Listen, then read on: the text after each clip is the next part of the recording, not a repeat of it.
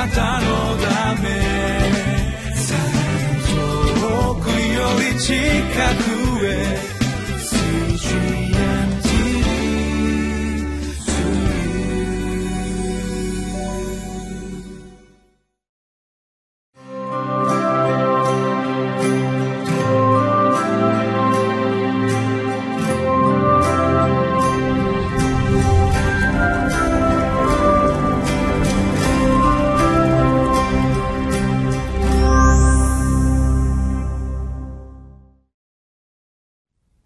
CGN テレビをご覧の皆さん、こんにちは。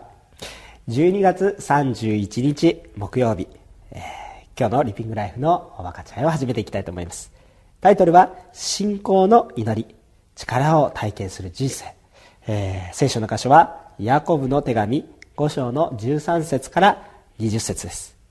今年も早いもので、もう大晦日です。皆さんいかがなお年を過ごされましたでしょうか？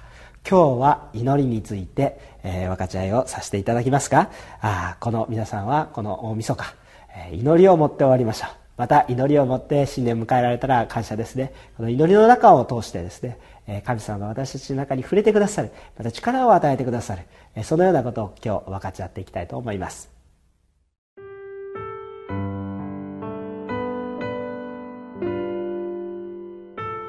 ヤコブの手紙5章13節から20節あなた方のうちに苦しんでいる人がいますか？その人は祈りなさい。喜んでいる人がいますか？その人は賛美しなさい。あなた方のうちに病気の人がいますか？その人は教会の長老たちを招き、主の皆によってオリーブ油を塗って祈ってもらいなさい。信仰による祈りは病む人を回復させます。主はその人を立たせてくださいます。また、もしその人が罪を犯していたなら、その罪は許されます。ですから、あなた方は互いに罪を言い表し、互いのために祈りなさい。癒されるためです。義人の祈りは働くと大きな力があります。エリアは私たちと同じような人でしたが、雨が降らないように熱心に祈ると、三年六ヶ月の間、地に雨が降りませんでした。そして再び祈ると、天は雨を降らせ、地はその実を実らせました。私の兄弟たち、あなた方のうちに真理から迷い出た者がいて、誰かがその人を連れ戻すようなことがあれば、罪人を迷いの道から引き戻す者は、罪人の魂を死から救い出し、また多くの罪を負うのだということをあなた方は知っていなさい。それでは本文から分かち合いをしていきたいと思います。13節をお読みします。あなた方のうちに苦しんでいる人がいますか？その人は祈りなさい。喜んでいる人がいますか？その人は賛美しなさい。14節あなた方のうちに病気の人がいますか？その人は教会の長老たちを招き、主の皆によってオリーブ油を塗って祈ってもらいなさい。15節信仰による祈りは病む人を回復させます。主はその人を立たせてくださいます。またその人が罪を犯していたならその罪は許されますとこう書かれてあります。まあ一番初っ端から祈りなさい。祈ってもらいなさい、えー、本当にそれが祈りが聞かれると力がありますよというようなお話がされているわけですね。13節を見ると私たちはどういうふうにしたらいいか。苦しみの時今日苦しんでいられる方がいらっしゃるでしょうか。苦しみがある時じゃあ私たちはどうしたらいいか。悩む考える。心配する。というのが私たちの普通のことなんですけれどもそうではなく悩みなさいとは書いていない。心配しなさいとは書いていない。恐れなさいとも書いていない。苦しむ時どうしなさいか。祈りなさいと書いてあります。これをそのまま受けられるといいと思うんですね。さあ喜びの時私たちはどうするんですか？その時は賛美しなさいとこう書いてあります。え、また喜びの時自分で自慢をするわけではなく、えー、自分で本当になんかよくやった自画自賛そういうことをするわけではなく賛美しなさい。何に対して？神様に対して。賛美する。祈りも神様に対して祈るわけですね。そして、えー、今度病気の時病の時は一体どうしたらいいですか？その時はまあ簡単に言うと教会のリーダーシップを招いてですねぜひ祈ってもらいなさい。自分で祈るだけではなく祈っていただくということも非常に大切なんですね。え教会のリーダーシップの皆さん多分これを聞いていられる方もいらっしゃると思います。いや私のようなものの祈りはと思わないでください。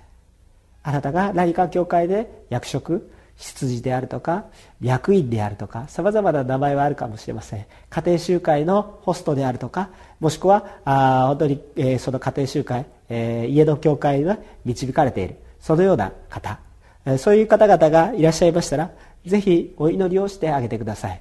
偉そうにしなくていいです。なんで聖書にこう書いてあるからです。病のある方対して祈ってあげてください。私のようなものは祈っても癒されるそういう賜物は持っていない。いや関係ありません、えここに祈ってもらいなさいと書いてあるから祈りに来られる方があります。ですから恐れずに祈ってください。ただそれだけです。この祈るまた賛美をするまた祈ってもらうというこの3つのようなこの働きの中に共通したものがあります。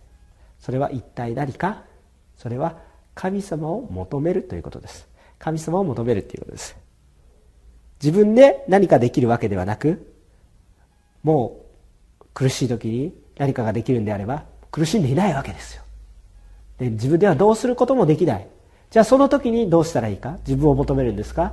人を求めるんですか？そうではなく祈る。神を求めてください。そして喜びの時自分がどうしたらいいか。苦しいと思います。あの他の人にこう喜びを分かち合う。けれどもちょっと分かち合いにくい。例えばですね、え、受験生の方がこれ聞かれてるかもしれません、えー、これから受験シーズンですね。もうすぐセンター試験とかいろいろある。で友達はそうなんだけど私は推薦入学しました、ね、受かりました。喜びいっぱい溢れてるわけですよ。やった私受かったよって言われてもですね、友達はまだ一生懸命勉強してる。そんな中で、やった私はやりましたなんていうふうに言ってると、妬みにあってしまいますね。素直に喜べないわけです。じゃあその時どうしたらいいですか？神様にあなたはただ喜んで賛美しなさい。で、主を求め、主に感謝し、主を求めるということですね。そしてまた病気の人がいますか？この人はあ本当に教会のリーダーシップに祈ってもらいなさいというわけです。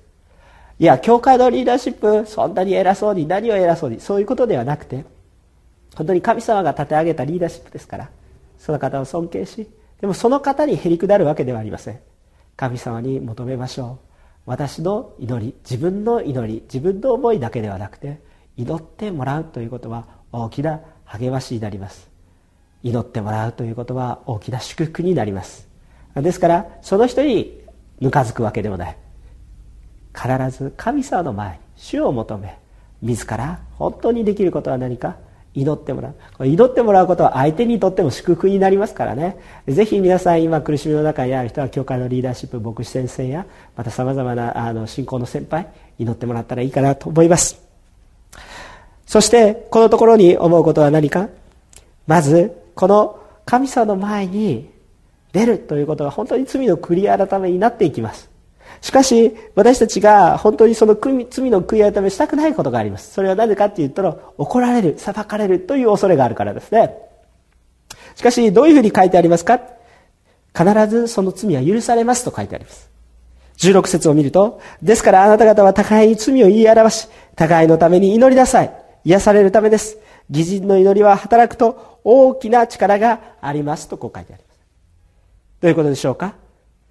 許されるからこそ私たちは告白することができるわけですよ、ね、よく大きな事故が起こります。自己調査員という方がいます、えー、自己調査員はいつもその人の責任追及はしません。なぜならばその事故の本当の原因を明らかにしたいからです。責任追及は別のところでするわけですね。裁判とか別のところにします。でも事故の調査をするためにはどうしたらいいか。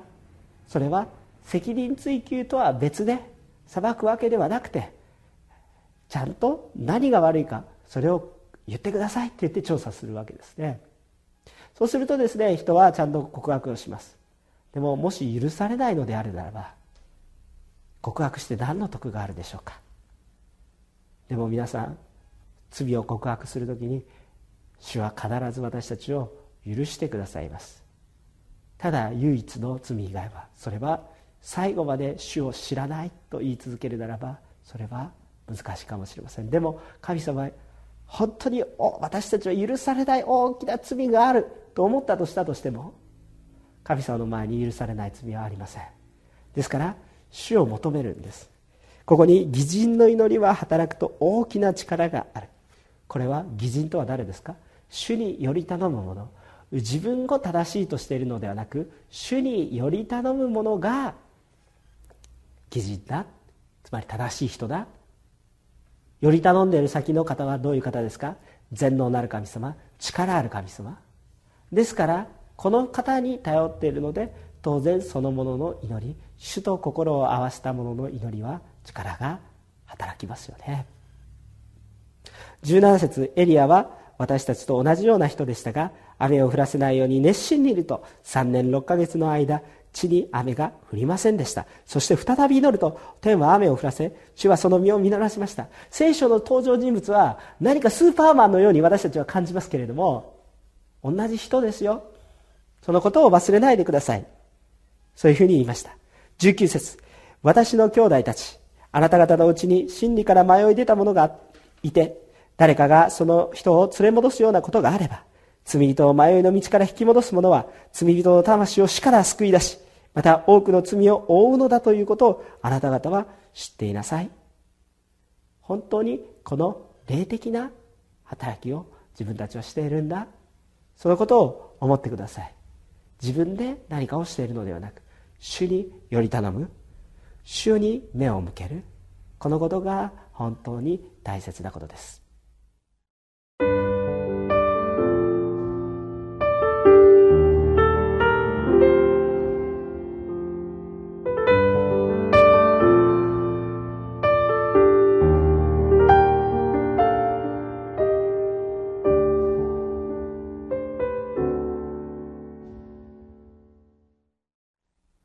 それでは今テロップが流れたと思います。非常に簡単なこのご質問です。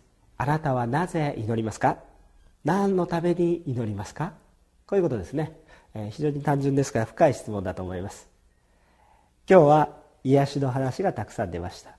罪の許しの話が出ました。それが癒されるし許されるというお話がありました。神様を本当に求めることが大切だという話をしました。あなたの祈る目的は癒されるためですか？それはそうかもしれません。あなたの祈りは許されるためですか？それもそうだと思います。否定はできません。その通りですけれども。私はもう一つ何よりも神様を求めるから祈らずにはいられないんだ。そのことをぜひ思っていてほしいなということを、えー、思います。癒されるためだけに祈るんであれば癒されてしまえばもう神様は必要ないんでしょうか。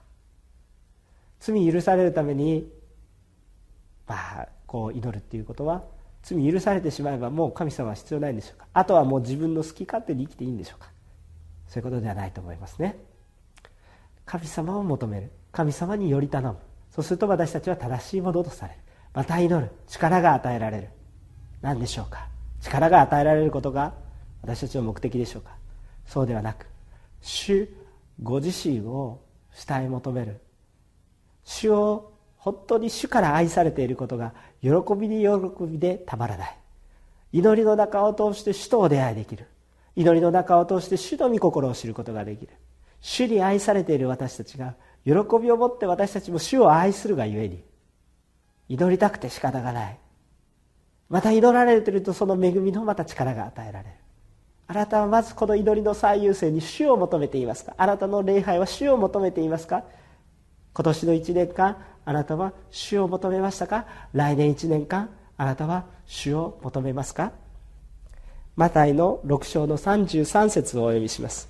本当に大切な御言葉だと思います。マタイの6章の33節。だから神の国とその義とをまず第一に求めなさい。そうすればそれに加えてこれらのものは全て与えられます。皆さん祈り主ご自身を求めて祈りましょう。多くの祝福はそこから始まると思います。